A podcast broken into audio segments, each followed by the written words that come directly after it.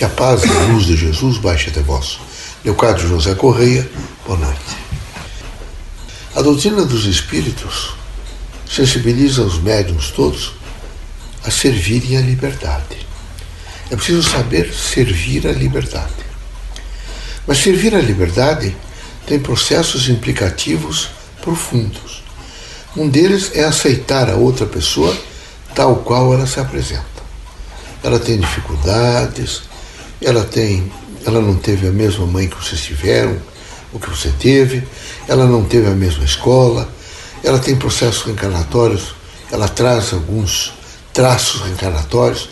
Então era preciso que vocês entendessem que ela vai ter um comportamento às vezes diferente. A pessoa que está ao lado de vocês, a outra, a outra, ela sempre vai pensar a mesma coisa de vocês. Então, servir a liberdade é servir em primeiro lugar conscientemente ao homem, à sua ideia, ao seu pensamento, ao seu sentimento, ao seu fazer, à sua vida. É necessário que nesse momento de tanta crise, de angústia, vocês lembrem que vocês todos e nós ao longo, quem sabe, desses dois mil anos, ou até muito mais, mas vamos citar, fazer essa convergência para esses dois mil anos, lutamos e todos contribuímos para que aumentasse é, o espaço da liberdade. E o espaço da liberdade aumentou, aumentou muito. Depois do medievo aumentou mais. E com o sentido que se buscou na Grécia a democracia, aumentou muito mais. Mas isso tem é, processos implicativos profundos. Nós necessariamente vamos ter que pensar em educação, é, em atenção espiritual. Nós temos que ter educação, nós temos que pensar em educação com os filhos, nós temos que pensar na nossa educação, nós temos que pensar em tudo aquilo que represente, não é a tal de finura para que as pessoas elitizadas possam. Educação é o sentido pleno de vida, aonde você tem uma sensibilidade para entender que você tem que, do falar ao pensar, do pensar, vejo, ao fazer, tem que haver um equilíbrio.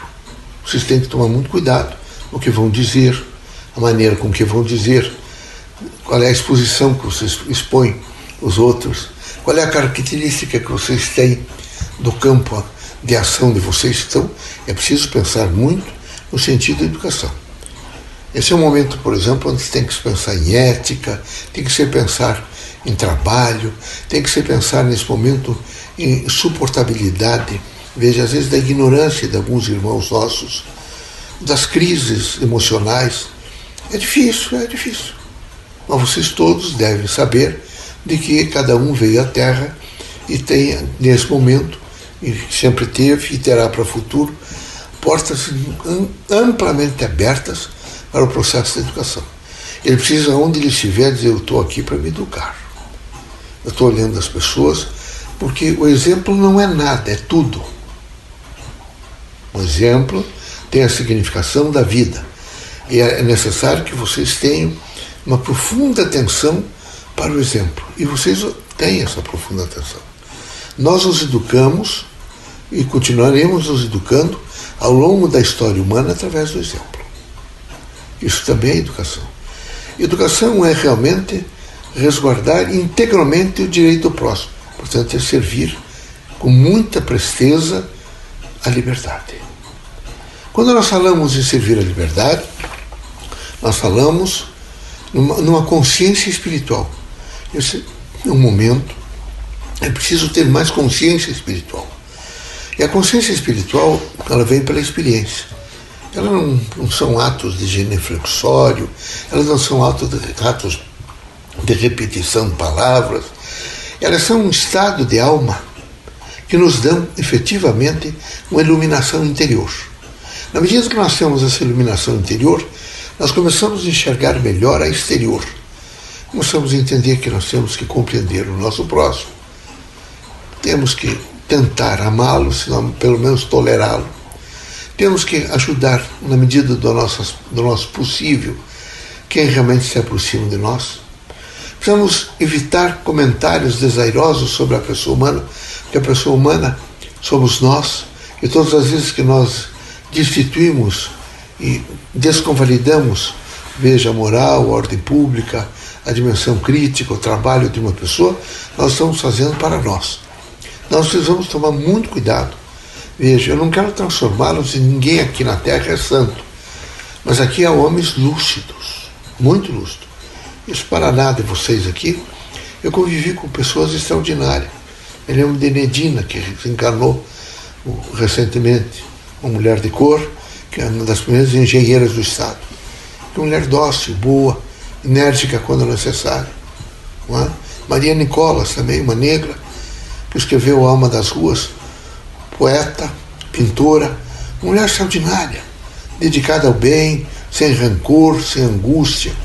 É? Aí me lembro de pessoas fantásticas, como Helena Colodi, vejo, que trouxe benefícios extraordinários para o Paraná, o Erasmo Piloto, um professor emérito desse Instituto de Educação, dessa universidade, mas há outros, não é? O José Nicolau dos Santos, que é um homem modesto, que vem, chega reitor da universidade, mas se for estudar a vida de José Nicolau dos Santos, vocês vão ver que a vida dele foi de luta, de sacrifício, mas nunca de perseguição. Quando ocupou posições, não é? soube realmente mantê-las com dignidade. Então a vida significa dignidade. Servir a liberdade é estar continuamente no equilíbrio de, de consciência e de dignidade. Nessa relação crítica, veja, aonde todos são diferentes, vocês têm, que, têm necessariamente que aprender que só há evolução pelo diferente. É na força do diferente que vocês se complementam. E quanto mais vocês percebem, às vezes, essas diferenças, vocês se educam, vocês se civilizam, vocês se espiritualizam. É? Porque espiritualizar é civilizar. Todas as vezes que vocês se espiritualizam, vocês necessariamente se civilizam mais. São mais tolerantes com as outras pessoas, colocam um outro olhar para o erro. Não, coitado, vou ajudá-lo, eu sei que é difícil. Vou fazer uma prece, amanhã ele vai ser diferente. E assim vocês começam a construir momentos extraordinários, momentos de luz. E é necessário construir momentos de luz. Vejam quantos homens e mulheres vocês alcançaram ao longo da, do, dos, da faixa etária que vocês estão. Vocês encontraram pessoas boas, pessoas que deram conselhos a vocês, homens e mulheres.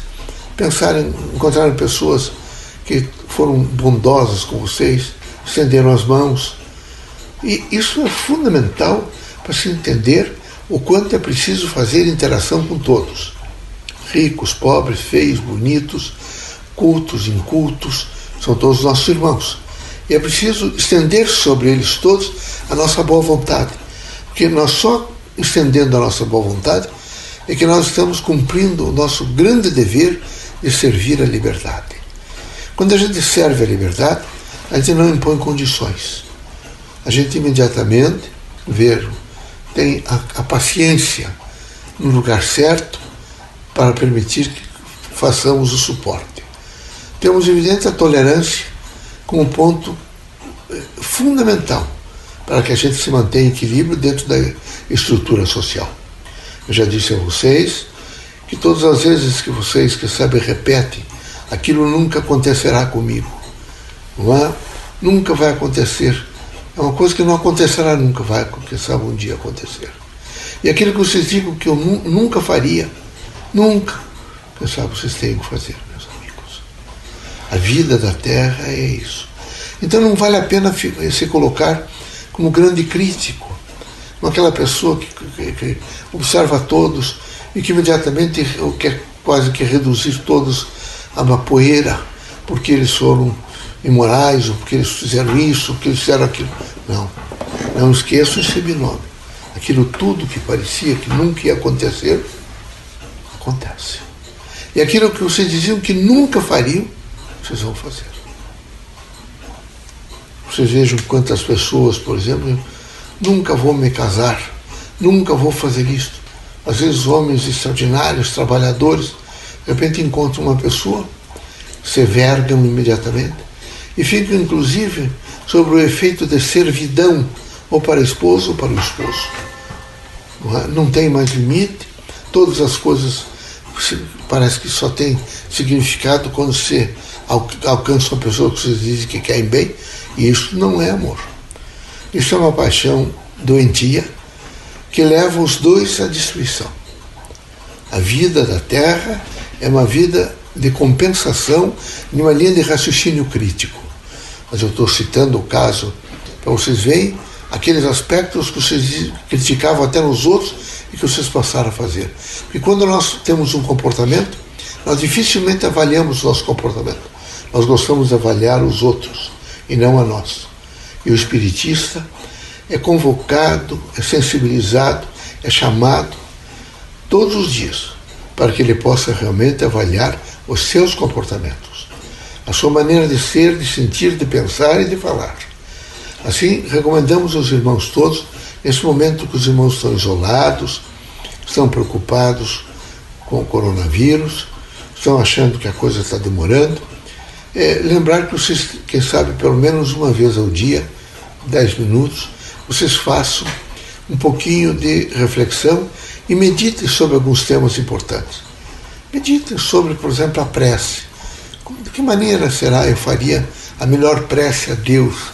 Quem sabe seria dizendo a Deus: Ó oh, meu Pai, tenha paciência para que eu possa, nesse momento, não demonstrar irritação nem angústia. Perdoe-me se eu errar. Há uma outra. Deus, meu Criador, tenho certeza que estou sob seus olhares. Preciso sentir que há em mim a força é, do vosso ser. Abençoe-me. Jesus Cristo, Mestre, Filho do meu Pai, meu irmão maior. Dá-me coragem para que eu possa seguir os seus preceitos, o seu Evangelho eu seria tão mais feliz se assim eu fizesse. Mas eu, eu não tenho coragem para mudar comportamentos.